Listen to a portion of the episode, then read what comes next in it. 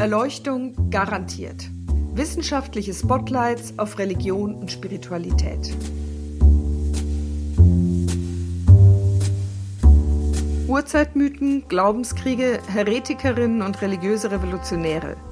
Leere und volle Kirchen, Moscheen und Tempel, Fragen nach Leben und Tod und neuer Spiritualität.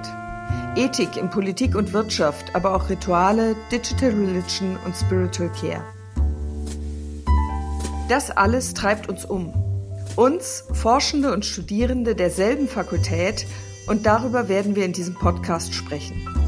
Was uns aber weiterhin beschäftigen wird, genauso wie euch, die ihr zuhört, ist Covid-19 und die Folgen der Pandemie. Wir werden das aus den verschiedenen Perspektiven unserer Fächer diskutieren. Die einen von uns kommen aus der Theologie, die anderen aus der Religionswissenschaft. Zu hören gibt es Persönliches und Wissenschaftliches. Mal mehr das eine, mal mehr das andere. Ich, Dorothea Lüttekens, bin Religionswissenschaftlerin und derzeit Dekanin der Theologischen Fakultät der Universität Zürich. Ich freue mich riesig, dass ähm, heute als allererster Michael Kors dabei ist. Und zwar hat mir vor kurzem ein Dirigent, ein angehender Dirigent, der bei mir wohnt, erklärt, wie wichtig der Auftakt ist.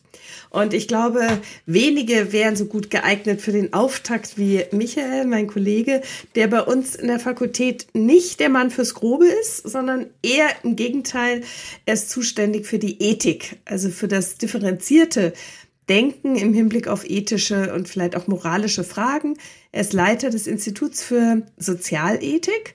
Und Michael, herzlich willkommen. Bin froh, dass du da bist, dass du mitmachst. Äh, Bald ist Ostern. Du hast vier Kinder. Versteckst du Ostereier? Suchst du selber? Oder habt ihr mit dem ganzen Heidentum abgeschlossen? Äh, in der Tat, wir verstecken Ostereier. Also ich bin gespannt, ob wir das dies Jahr hinkriegen, weil dies Jahr fehlt irgendwie so ein bisschen die Gelegenheit. Wir haben das häufig so gemacht, wir sind morgens früh in, die Ost in den Osternachtsgottesdienst gegangen, nach bester Tradition um halb sechs in den Sonnenaufgang rein. Und wenn meine Frau und ich dann zurückkommen und die Kinder noch schlafen, haben wir liebend gerne im Garten Ostereier versteckt. Oft bei meinen Eltern, bei denen wir dann zu Besuch waren oder auch hier. Äh, nun fällt das dies Jahr alles äh, gewissermaßen ja flach, weil bei uns sind zurzeit keine Gottesdienste möglich oder nur sehr, sehr eingeschränkt. Wir werden nicht hingehen. Äh, insofern müssen wir gucken, ob wir irgendwo das Zeitfenster finden. Aber es macht äh, uns äh, diebisch Spaß, für die Kinder Ostereier zu verstecken.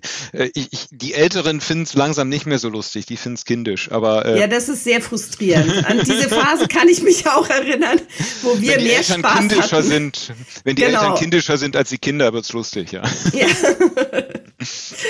Du, das ist bei euch noch erlaubt in Hannover. Ostereier verstecken und in den Garten gehen. Wir machen es im eigenen Garten, das ist noch erlaubt, ja. Okay, ja. Denn eben, Michael, du sitzt ja in Hannover, ich sitze hier in Zürich. Äh, du bist ja jetzt nicht nur Ostereierverstecker, offensichtlich ein Begeisterter, sondern du bist auch ein Forscher. Wie würdest du dich denn kurz und knapp als Forscher, als Forscherpersönlichkeit charakterisieren? Lesen, lesen, denken, denken, schreiben, schreiben und dann wieder und wieder von vorne. Also ich glaube, das sind die die drei Dinge, die die für für mich als Theologe wichtig sind, die mir auch einfach Spaß machen. Ich lese gerne, denke mich in in, in Denk Argumentationszusammenhänge ein, versuche zu verstehen, wie andere ein Problem beleuchten. Gerade wenn sie es völlig anders sehen als ich, finde ich das hoch faszinierend und will versuchen, das zu verstehen. Ähm, Ein Verb hast du vergessen. Du redest auch gerne. Und das ist ein Glück. Ja, das auch, aber äh, da- das auch, aber ich, äh, genau, also für mich ist sozusagen der, der, der Forscher ist für mich wirklich erstmal das, das Rezeptive, das Aufnehmen, das Denken, Nachvollziehen und dann ausdrücken, natürlich auch im Reden und im Diskutieren, das stimmt, das mache ich auch sehr gerne. Ähm, aber ja, genau, also das gehört sicher auch dazu, ja. Denn das, was ich an dir jetzt sozusagen als, als außenstehende äh, Kollegin spannend finde, ist, dass du dich ja wirklich in Diskurse einmischt. Also jetzt an die ganze Frage zum Beispiel des assistierten Suizid, da habe ich sehr viel von dir gelesen, aber auch gehört. Da hast du nicht deinen Mund gehalten, sondern hast dich aktiv in diese sehr umstrittene Thematik eingemischt. Und zurzeit ist ja wieder eine Thematik ähm, reichlich umstritten. Ich habe gestern meinen QR-Code für die Registrierung oder als Bestätigung der Registrierung für das Impfen, meine Impfung hier in Zürich erhalten. Das Impfen ist ein umstrittenes Thema. Also es wird viel geschimpft, dass es zu spät kommt. Das sind die einen, die anderen sind aber sowieso total dagegen oder zumindest sehr skeptisch. Wie siehst du das jetzt als Ethiker? Ja, also erstmal würde ich sagen, ich, die, das eine ist sozusagen, wie es manchmal in der medialen Darstellung rüberkommt, aber äh, insgesamt scheint mir schon so zu sein, dass die große Mehrheit äh, sehr froh ist, dass wir gerade mit Blick auf Corona die Impfmöglichkeiten haben. Und ein Großteil der Bevölkerung ist offensichtlich ja auch bereit, sich impfen zu lassen und viele können es gar nicht erwarten. Ähm, also insofern ist, glaube ich, die Strittigkeit ähm, manchmal auch eher eine medial inszenierte. Es gibt natürlich Gruppen und es gibt Menschen, die da sehr dagegen sind, die da Probleme mit haben, aus ganz unterschiedlichen Gründen. Manche äh, Manche schwimmen auf so einer Corona-Verschwörungswelle und äh, wollen dann auch gleich das Impfen nicht. Oder es gibt solche, die aus äh, die es immer schon gab, die eine gewisse Impfskepsis haben. Das, äh, da gab es immer schon in den letzten Jahrzehnten Gruppen. Das ist aber bei Weitem jetzt nicht die Mehrheit. Das ist also schon eher eine, eher eine Minderheit der Bevölkerung, muss man sagen. Ähm, aber natürlich drückt sich darin ein Problem aus. Ähm, aber gibt es denn für dich als Ethiker auch ein Problem? Also würdest du sagen, es gibt bei dieser ganzen Impfproblematik oder Thematik ein ethisches Thema auch? Ja, klar. Wo ist das? Ich meine, die ethische, die ethische Dimension ist die, dass jeder, die Impfung ist wie jeder medizinische Eingriff im Eingriff in die körperliche Integrität. Ich kriege eine Spritze in den Arm gerammt. Das ist nur das eine, das Offensichtliche. Das andere ist aber natürlich, mir wird ein fremder Wirkstoff in den Körper eingeführt äh, und äh, das ist eine Verletzung meiner körperlichen Integrität. Und da gibt's äh, einen, einen ethischen. Aber ist auch, das nicht ja. nur eine Verletzung meiner körperlichen Integrität, wenn ich damit nicht einverstanden bin?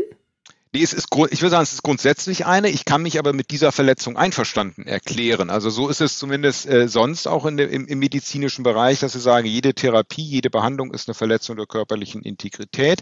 Die ist aber immer dann äh, legitim, die ist immer dann zulässig, äh, wenn ich erstens sage, ja, ich bin damit einverstanden und zweitens, wenn man äh, eben nachweisen kann, dass das auch einem höheren Wohl für, mein, für, für mich als Person dient. Ne? Also ich lasse eine einen medizinischen Eingriff in meinem Körper ja auch nur dann zu, wenn ich sage, ich verspreche mir davon etwas, am Ende was Gutes. Also diese Verletzung des, des Körpers dient einem, einem besseren Zweck, einem Gut. Also bei einer Therapie wieder gesund zu werden und bei der Impfung eben resistenter zu werden, das eigene Immunsystem zu stärken, damit es eine Möglichkeit hat, sich gegen diesen Virus äh, zu wehren.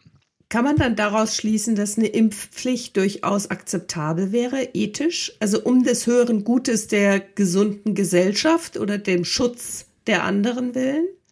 Ja, also bei der Impfpflicht ist natürlich das Problem, dass die Impfpflicht am Ende meine Selbstbestimmung übergeht. Ne? Also wenn ich sage, ich bin verpflichtet, ich muss mich impfen lassen, rechtlich, dann habe ich ja gar keine Möglichkeit mehr, das abzulehnen. Und das sagt, zeigt schon, dass eine Impfpflicht zumindest problematisch ist. Ähm, und ich würde aber, ähm, und da, äh, also man kann sie nicht einfach so einführen, sondern äh, ich glaube, man kann sie schon, äh, sie kann legitim sein, aber sie kann eigentlich nur als letztes Mittel legitim sein. Ähm, also wenn ich zum Beispiel, wenn ich sage, ich kann dasselbe Ziel erreichen einfach mit der Zustimmung der, der Leute. Es müssen ja nie 100 Prozent geimpft sein, sondern äh, je nachdem, es ist bei Covid nicht klar, ob so irgendwo zwischen 60 und 90 Prozent der Bevölkerung sind die verschiedenen Zahlen, sagt man, müssen geimpft sein. Wenn man das auch erreicht ohne äußeren äh, Zwang, also ohne eine äußere Rechtsverpflichtung, ähm, dann, äh, Gut, dann kann man das nicht hat man natürlich kein Problem. Aber wie ist das es, muss man halt erstmal probieren. Ne? Genau, was ist aber, wenn die meisten äh, damit nicht einverstanden sind oder gegebenenfalls hm. möglicherweise auch irgendwann Gefahr im Verzug? Wir sind ja als Bürgerinnen und Bürger zu vielen gezwungen. Ich muss ja. meine Kinder in die Schule schicken oder sie adäquat zu Hause schulisch erziehen, zum Beispiel. Also es gibt eine ganze Reihe von Verpflichtungen, die mich einschränken in meiner Freiheit. Genau, ich halte das, wie gesagt, ich halte es auch als eine, eine, also wie gesagt, als eine Ultima Ratio, sagen wir dann als Ethiker, als letzte Option für eine legitime Möglichkeit. Also wenn man, wenn sich herausstellt, man kann das das Ziel, äh, das Wohlergehen äh, großer Teile der Bevölkerung nicht äh, zu schützen durch eine Impfung, nicht erreichen mit der Zustimmung äh, oder der freiwilligen Zustimmung einer Mehrheit der Bevölkerung, kann, kann es legitim sein, äh, dass der Staat politisch legitimiert die Regierung äh, eine Impfpflicht erlässt.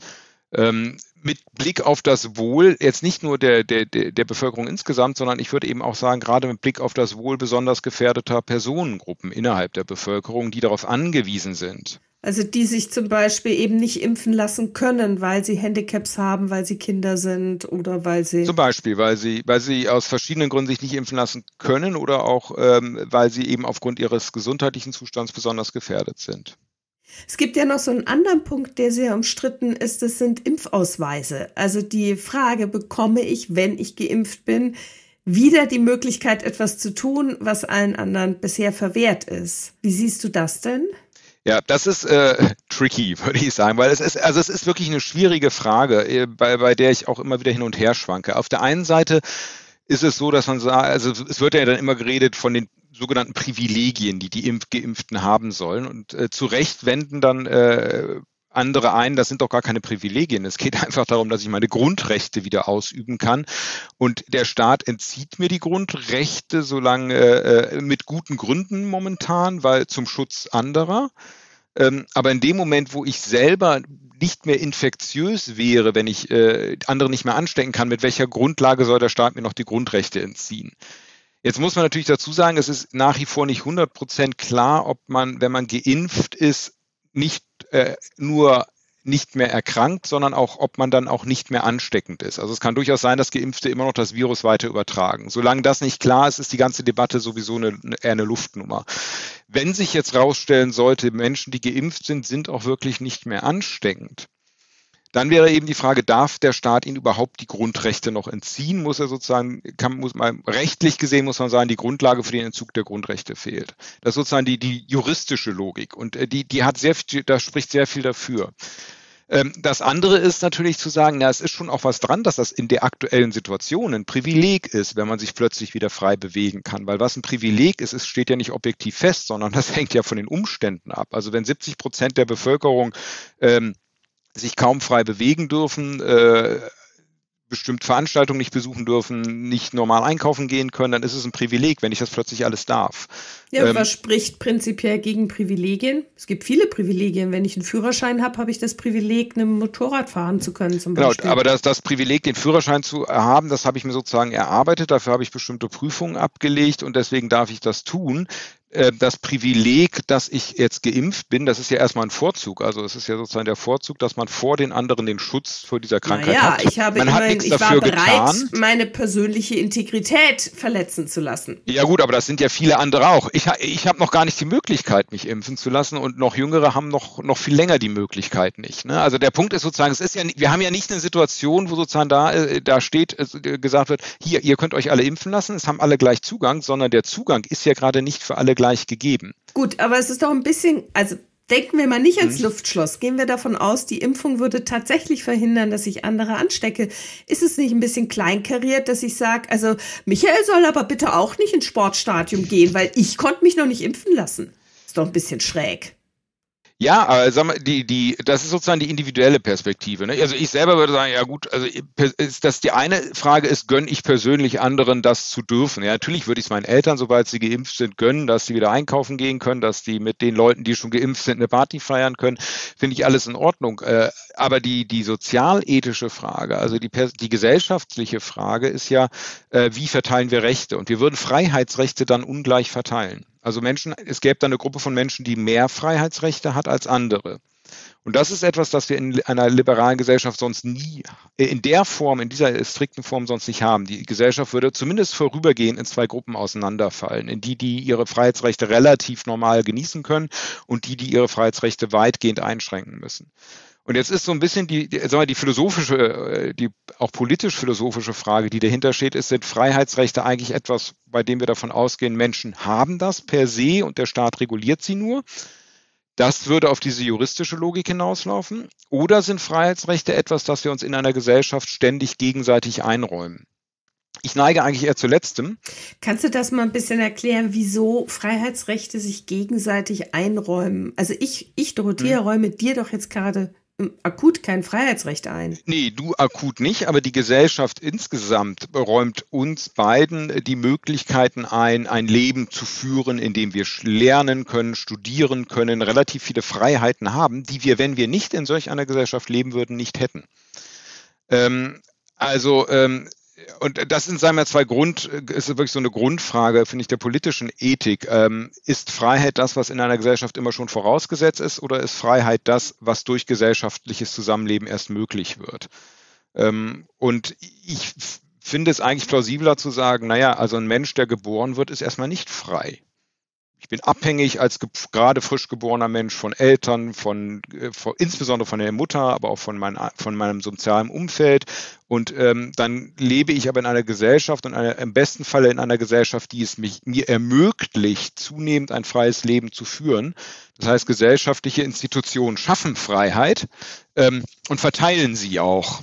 Ja, aber auch das nur bedingt. Also klar, ein mhm. Säugling braucht jemand, der ihn ernährt äh, oder der sie windelt und so weiter und so fort. Aber auch du und ich brauchen ja permanent andere Menschen. Und, genau. du kannst sagen, das sind dann die Institutionen. Aber als Individuum frei sind auch wir beide ja nur bedingt.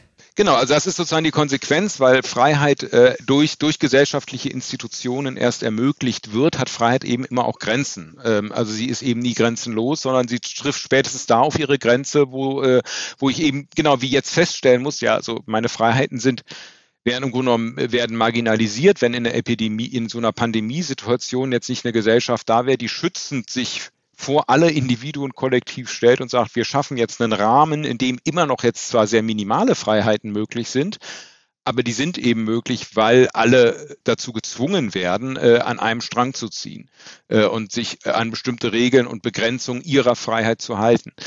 Ähm, und wenn ich das aber so sehe, dann muss ich in der Tat sagen, dann sind Freiheiten das, was die Gesellschaft als abstrakte Größe sozusagen äh, jedem Einzelnen zu, äh, gewährt ja. und ermöglicht und dann kann sie diese Freiheiten auch äh, entziehen.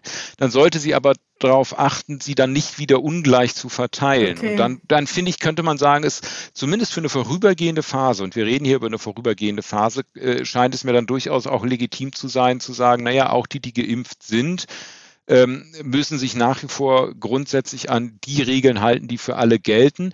Wobei es ja jetzt auch schon Ausnahmen gibt. Also ich finde zum Beispiel, also am klügsten scheint mir eigentlich wirklich die Strategie zu sein, zu sagen, naja, die Geimpften werden behandelt wie Personen, die getestet sind und nachweisen können, dass ja. sie aktuell nicht infiziert ja. sind. Und dann hat man vielleicht eine Regelung, die sagt, okay, Läden sind zu, außer für die, die aktuell getestet sind oder geimpft sind. So. Und damit sozusagen aller Voraussicht nach oder vermutlich nach bestem Wissen und Gewissen keine Gefahr für andere Menschen darstellen, genau. die sich nicht impfen lassen konnten.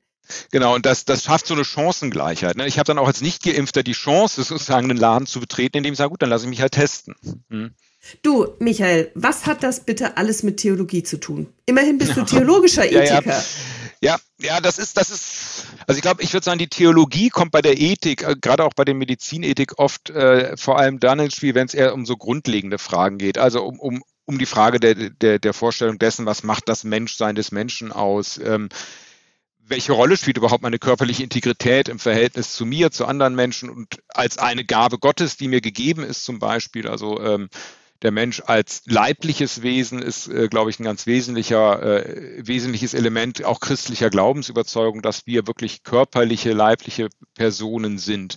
Da könnte man jetzt noch viel drüber reden, aber ich würde sagen, an dieser Stelle kämen dann auch theologische Überlegungen mit ins Spiel. Aber insofern ist eigentlich damit zu rechnen, dass es über kurz oder lang sozusagen auch eine Covid-19-Theologie geben könnte, die sich genau damit auseinandersetzt. Was heißt das jetzt aus einer christlich-theologischen Perspektive, dass hier die Leiblichkeit des Menschen ja ganz existenziell betroffen ist. Und zwar nicht nur diejenigen, die krank werden, sondern diejenigen, die sich plötzlich nicht mehr frei bewegen können.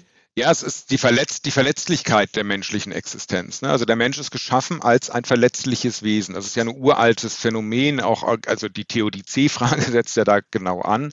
Aber auch die, die anzuerkennen, sie, sie auch anzunehmen, das scheint mir eine, auch eine Grundmoment äh, gerade religiöser Moral und äh, christlichen Ethos zu sein, äh, sein Leben als verletzliches Leben zu akzeptieren und Verletzlichkeit nicht per se abschaffen zu wollen. Bei aller Ambivalenz, der, der, der ihr, die ihr anhaftet. Michael, Ambivalenz ist ein gutes Stichwort. Wenn du jetzt an diese vergangenen Monate, zum Glück noch nicht Jahre zurückdenkst, gibt es etwas außer der Tatsache, dass wir alle natürlich digital irgendwie einen Schnellkurs durchgemacht haben, etwas, wo du sagst, das nimmst du auch positiv aus dieser Zeit mit?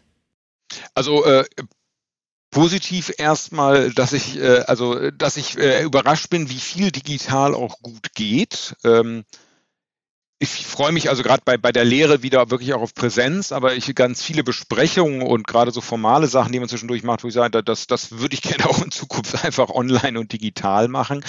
Ähm, und jenseits von der Digitalisierung. Ja, ich sage schwierig, nein. Also ich, ich muss sagen, äh, ich meine, ich bin in einer, also da bin ich, würde ich jetzt auch sagen, es ist schwierig, weil ich bin in einer sehr privilegierten Situation. Ne? Also wir beide sind in einer sehr privilegierten Situation. Mhm. Es affiziert uns relativ gering. Wir haben unsere Jobs weiter, wir verdienen unser Geld weiter, wir können unser Leben weiterführen.